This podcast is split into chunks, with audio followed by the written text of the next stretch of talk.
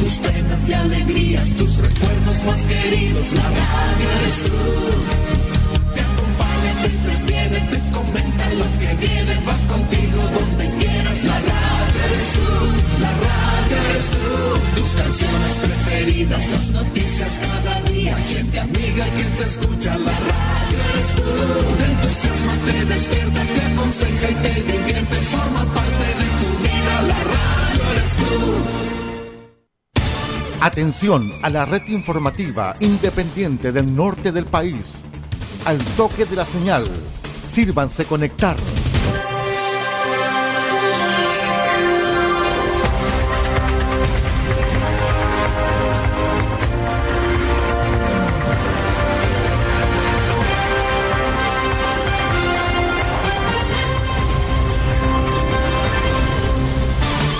Desde nuestro centro de noticias, transmite la red informativa independiente del norte del país.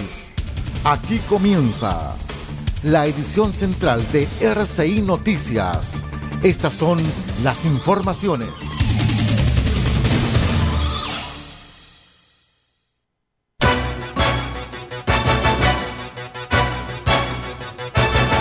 Revisamos los titulares para la presente edición informativa.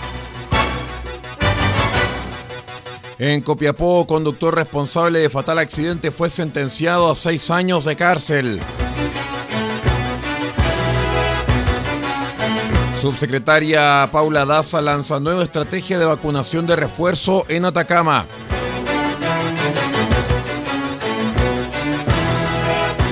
Vuelve el autocine a Copiapó con exhibiciones gratuitas de populares películas.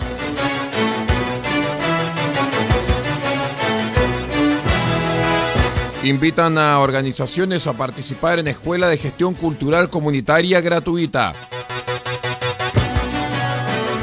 El detalle de estas y de otras informaciones en breve. La región y el país en una mirada ágil, profunda e independiente. RCI Noticias, el noticiero de todos.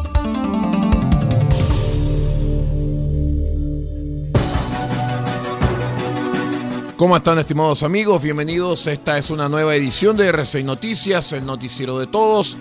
Hoy es miércoles 24 de noviembre del año 2021. Saludamos a todos los amigos que se conectan con nosotros a través de la onda corta, la FM y la internet. Soy Aldo Ortiz Pardo y estas son las noticias.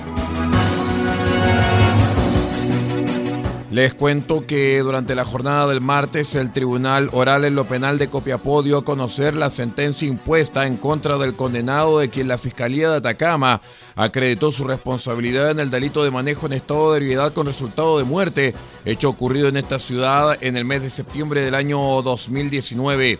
En la resolución de los jueces del mencionado tribunal se indicó que Felipe Urbina Campuzano fue sentenciado a la pena de seis años de cárcel por su responsabilidad en la muerte del conductor de locomoción colectiva Robert Yáñez Olivares, cuyo vehículo fue impactado por la camioneta que era conducida por el condenado, acción en que además resultaron lesionados de distinta consideración ocupantes del vehículo de transporte de pasajeros. Además de ello, Urbina Campuzano fue sancionado por otros dos delitos de conducción en estado de ebriedad, hechos ocurridos en Copiapó y Tierra Amarilla los años 2016 y 2017. A dicha sanción no se aplicaron beneficios alternativos, por lo que el condenado deberá cumplir dicha pena de manera efectiva en un recinto carcelario.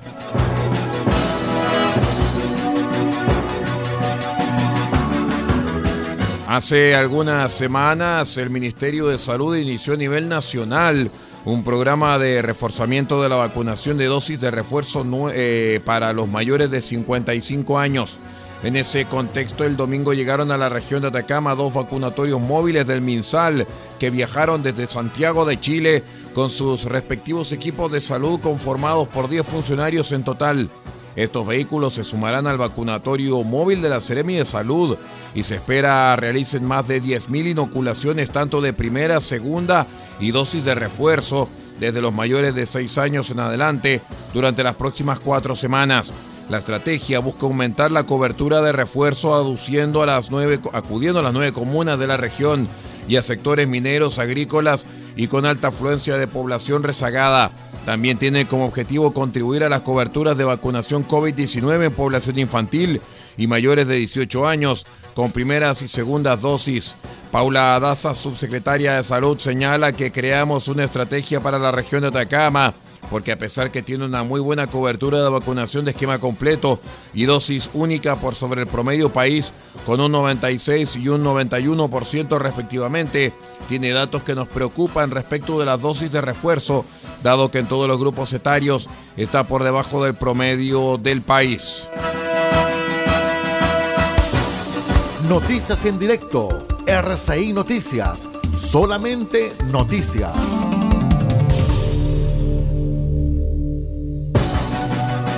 En otras informaciones, fueron cerca de 1.600 las personas que presenciaron gratuitamente el autocine realizado en diciembre del año pasado en Copiapó, gracias a una alianza entre Minera Kinross, el Ministerio de las Culturas, las Artes y el Patrimonio y la Fundación Desierto Creativo, cuya buena convocatoria motivó que sus organizadores repitieran esa experiencia ahora en diciembre próximo. Serán cerca de siete funciones gratuitas el próximo 2, 3 y 4 de diciembre y al igual que en la primera versión del Autocine Atacama, quienes estén interesados en acceder a este evento deben ingresar en la página www.autocineatacama.cl, inscribir su vehículo y su grupo familiar que asistirá al evento para mantener una trazabilidad de la actividad. Los organizadores del evento aseguraron que esta nueva edición del autocine se desarrollará en Copayapu 3505, entre los callejones Pedro de Valdivia y el Inca, a un costado de la planta de revisión técnica de Copiapó, lugar con buenos accesos y donde se cumplirán todas las normas sanitarias que exige la autoridad para este tipo de actividad, bastante cerca de nuestros estudios por lo demás.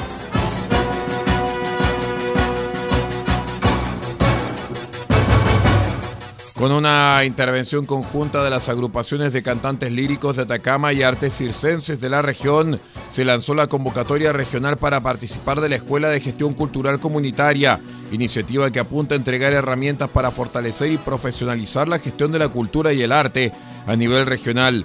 A la fecha son 40 las organizaciones inscritas en este proyecto que forma parte de un convenio colaborativo entre el programa Red Cultura de la Ceremi de las Culturas, las Artes y el Patrimonio y la Mesa Regional de las Organizaciones Culturales Comunitarias, iniciativa que considera siete módulos teóricos que se realizarán en formato virtual por un periodo de cinco meses a partir de este lunes 29 de noviembre. Verónica Pizarro Cruz directora de gestión y proyectos de la agrupación de cantantes líricos Atacama, comentó que la escuela primaria permitirá mejorar las capacidades de estas eh, organizaciones culturales comunitarias en el relacionamiento y participación con sus grupos y comunidades y que las inscripciones se encuentran disponibles en la página web de la Corporación Escuela de Gestores y Animadores Culturales www.egac.cl que tendrá a cargo este proceso formativo. Vamos a una breve pausa y ya regresamos con más informaciones. Espérenos, somos RCI Noticias, el noticiero de todos.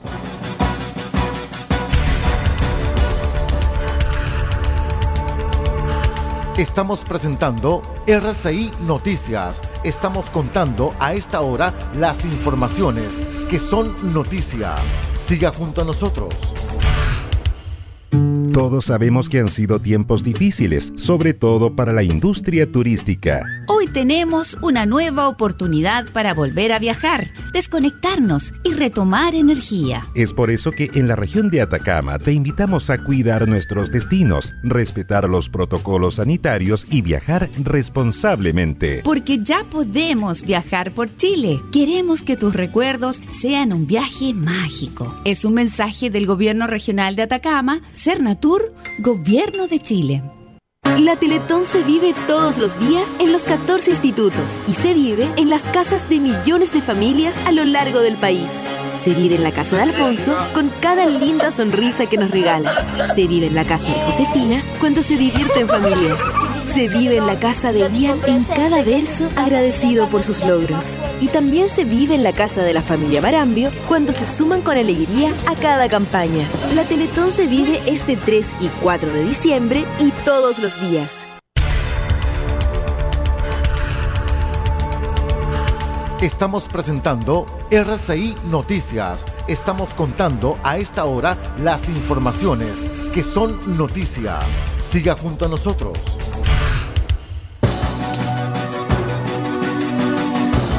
Seguimos con el desarrollo de las noticias. Les contamos que hasta este miércoles se desarrolla en la región de Arica y Parinacota la encuesta ciudadana online en la que se consulta a sus habitantes si desean que se imponga restricción tanto a vehículos particulares como a la locomoción colectiva en la capital regional y si prefieren que se elimine la restricción voluntaria al transporte público. La encuesta se desarrolla en una ciudad en la que hay un parque de 110.000 vehículos y es la única capital regional que no cuenta con unidad operativa de control de tránsito, lo cual genera alrededor de 120 puntos críticos de taco. Así lo comentó Tomás Avaroa, presidente de la Federación de Taxis Colectivos de Arica y Parinacota, quien agregó que falta transporte público especialmente en esta época del año. Con la contingencia de las fiestas de Navidad y Año Nuevo, sigue insistiendo la comunidad en que falta transporte público. Hemos puesto las voluntades de levantar la restricción vehicular, pero hay otras externalidades que dificultan que el transporte público pueda cumplir. Tenemos alrededor de 110 mil vehículos en el parque automotor, con 120 puntos críticos que son de alto riesgo. No tiene señalización apropiada, lo cual se transforma en tacos, dijo el dirigente.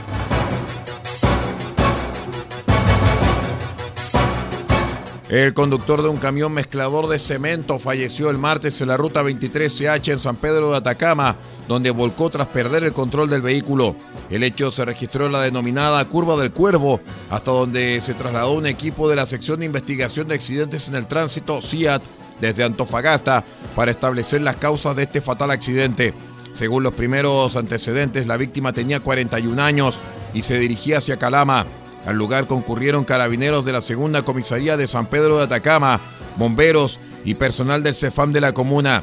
El tramo de la ruta donde se produjo el accidente se encuentra habilitado y es regulado por carabineros, quienes recomiendan a los conductores transitar con precaución y atento a las, a las condiciones del camino.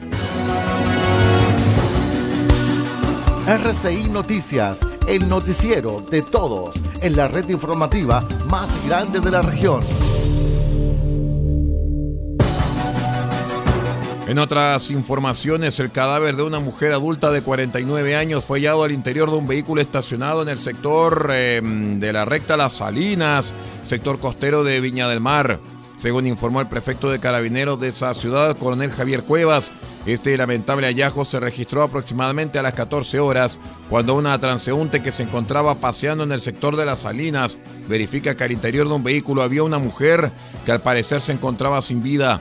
El oficial agregó que la testigo llama a personal de carabineros, los que rápidamente se constituyen en el lugar y verifican que se encontraba una mujer adulta mayor de edad en el interior de un vehículo con un arma blanca, específicamente un cuchillo en su tórax.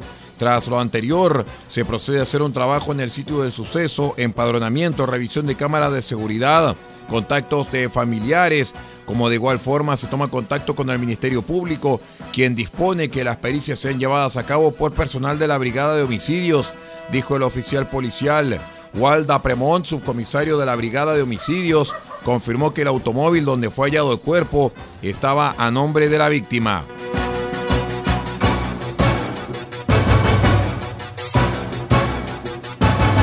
En otras informaciones, la justicia italiana ordenó la puesta en libertad provisional por motivo de salud del ciudadano alemán Reinhard Doring Falkenberg, detenido en septiembre en Italia y acusado de delitos en 1976 en el enclave Colonia Dignidad. El Tribunal de Apelación de Florencia, Centro Norte italiano, emitió un documento fechado el 18 de noviembre y difundido hoy con el que ordenó la inmediata excarcelación de Doring, de 75 años, y la obligación que se persone cada día en la comisaría de Luca. El ex jerarca se encontraba en prisión preventiva en esa ciudad toscana desde que el pasado septiembre fuera detenido mientras se encontraba de vacaciones. Por el momento se desconoce si se encontraba en Italia o si ha podido regresar a su país. Vamos a la última pausa y ya regresamos con más informaciones en RCI Noticias. Espérenos.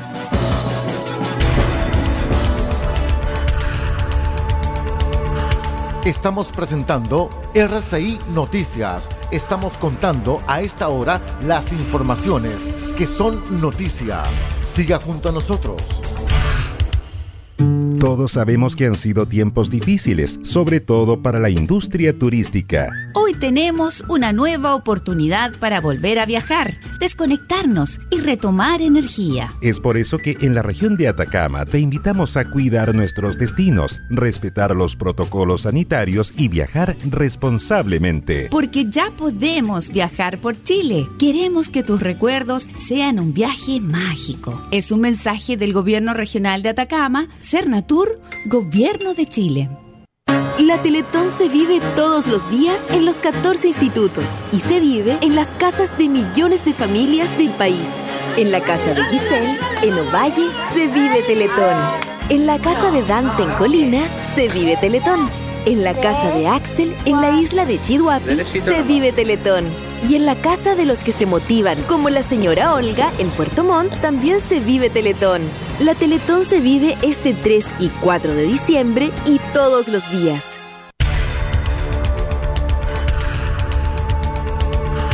Estamos presentando RCI Noticias. Estamos contando a esta hora las informaciones que son noticia. Siga junto a nosotros. Muchas gracias por acompañarnos. Esto es la edición central de RCI Noticias, el noticiero de todos. Les cuento que el gobierno, a través de los ministerios de Bienes Nacionales y Defensa, ingresó al Congreso un controvertido proyecto de ley para permitir la transferencia en dominio de terrenos de playa fiscal ubicados en el norte del país a personas naturales o jurídicas que lo soliciten. En simple, la iniciativa permite enajenar dichos terrenos fiscales y ponerlos en manos privadas para que se desarrollen allí actividades comerciales en pos del desarrollo económico. La propuesta debe ser revisada por la Comisión de Medio Ambiente y Bienes Nacionales del Senado y tiene como objetivo, según argumenta el Ejecutivo, regularizar la propiedad y promover la inversión en el borde costero de las regiones de Arica, Parinacota, Tarapacá, Fagasta y Atacama. Todo esto a través de la cesión a privados de terrenos de propiedad del fisco contiguos a las playas y que estén localizados en la faja ubicada a una distancia de hasta 80 metros de ancho, medidos desde la línea de la playa de la costa literal o línea de las más altas mareas, según señalan los documentos vistos por la prensa.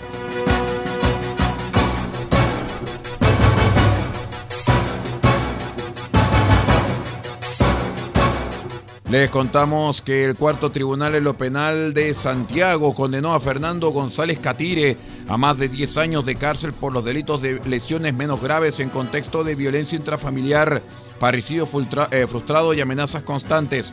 Conocida la sentencia, el delegado presidencial de la región metropolitana, Emardo Hantelman, querellante en la causa, sostuvo que continuaremos presentando este tipo de acciones legales para reforzar la condena a estos delitos que provocan tanto daño a la sociedad. Recordemos que Fernando González Catire mordió el rostro de su hija de dos meses de vida, motivado por los sentimientos negativos a juicio del Ministerio Público que le generó el nacimiento de esta. Quería que su pareja abortara, cuestión que no ocurrió, lo que según el órgano persecutor dio pie a los hechos por los que fue formalizado el ciudadano peruano Kevin Fernando González Catire el pasado 1 de junio de 2020. En dicha audiencia se dieron a conocer dos episodios de violencia al interior del hogar de Kevin. El primero ocurrió el día 30 de mayo de 2020, aproximadamente a las 12 horas, cuando el acusado mordió en el rostro a su hija de dos meses de edad, producto de lo cual esta terminó con lesiones de carácter leve. El segundo se desarrolló al día siguiente. El acusado, luego que su hija comenzase a llorar, la tomó fuertemente, comenzó a zamarrearla para luego taparle la boca y la nariz con las manos, momento en el cual intervino su conviviente y madre de la menor. Tras ello, y cuando la madre de la niña le manifestó que se iría de la casa, González, entre insultos, le dijo que si tú me delatas o te vas de la casa, te voy a matar. Tras más de un año de proceso, el cuarto tribunal oral en lo penal de Santiago condenó a más de 10 años de cárcel a este sujeto por los delitos de lesiones menos graves en contexto de violencia intrafamiliar, parricidio frustrado y amenaza condicional.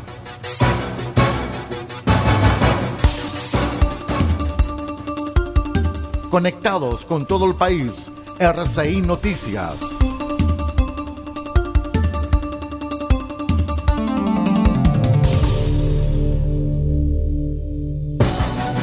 En el acontecer político les cuento que el Partido Radical decidió durante la jornada del martes entregar su apoyo a la candidatura de Gabriel Boric para la segunda vuelta de la elección presidencial, asegurando que deben cautelar el legado histórico del partido, especialmente por la gobernabilidad que tuvo el país en los gobiernos de la concertación y la nueva mayoría. En una reunión donde estuvo la directiva nacional, presidentes regionales, parlamentarios y dirigentes sindicales del partido, donde resolvieron entregar su apoyo a Boric, sumándose a los otros partidos de nuevo pacto social como el PPD, Socialista, Nuevo Trato y Libertad, que habían respaldado al candidato de apruebo dignidad. Comentaron que luego de sesionar el 23 de noviembre, resolvió dar el apoyo institucional del radicalismo en el marco de la segunda vuelta presidencial a don Gabriel Boric Font, el Partido Radical de Chile, próximo a cumplir 158 años de historia, no equivoca su camino ni lo aparta de la democracia.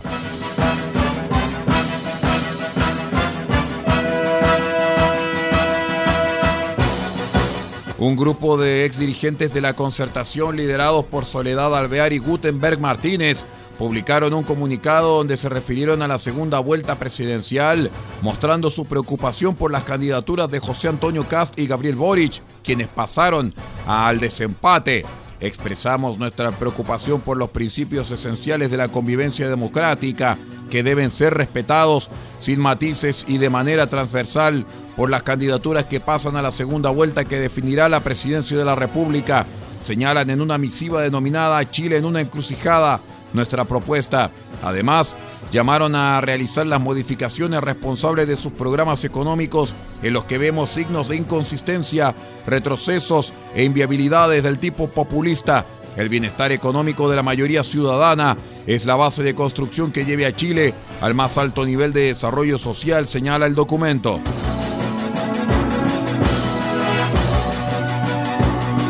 Con esta información de carácter político vamos poniendo punto final a la presente edición de R6 Noticias, el noticiero de todos, para esta jornada de día miércoles 24 de noviembre del año 2021. Quiero agradecer a todos nuestros amigos que nos acompañaron a través del aire, de la FM y también de la onda corta, como así también de la internet, para este noticiero. Me despido en nombre de Pablo Ortiz Pardo, la dirección general de r6noticias.cl y r6medios.cl también y que se despide vuestro amigo y servidor Aldo Ortiz Pardo. Muchas gracias por acompañarnos y siga nuestra sintonía.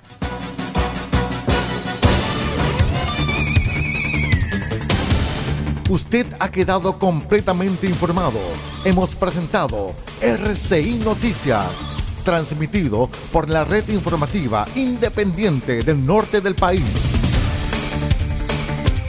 Muchas gracias por acompañarnos y continúe en nuestra sintonía.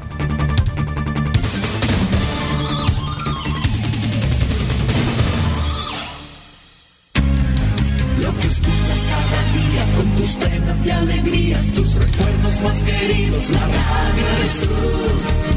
Te acompaña, te entretiene, te comenta lo que viene, vas contigo donde quieras, la radio eres tú, la radio eres tú. Tus canciones preferidas, las noticias cada día, gente amiga que te escucha, la radio eres tú. Te entusiasma, te despierta, te aconseja y te divierte, forma parte de tu vida, la radio eres tú.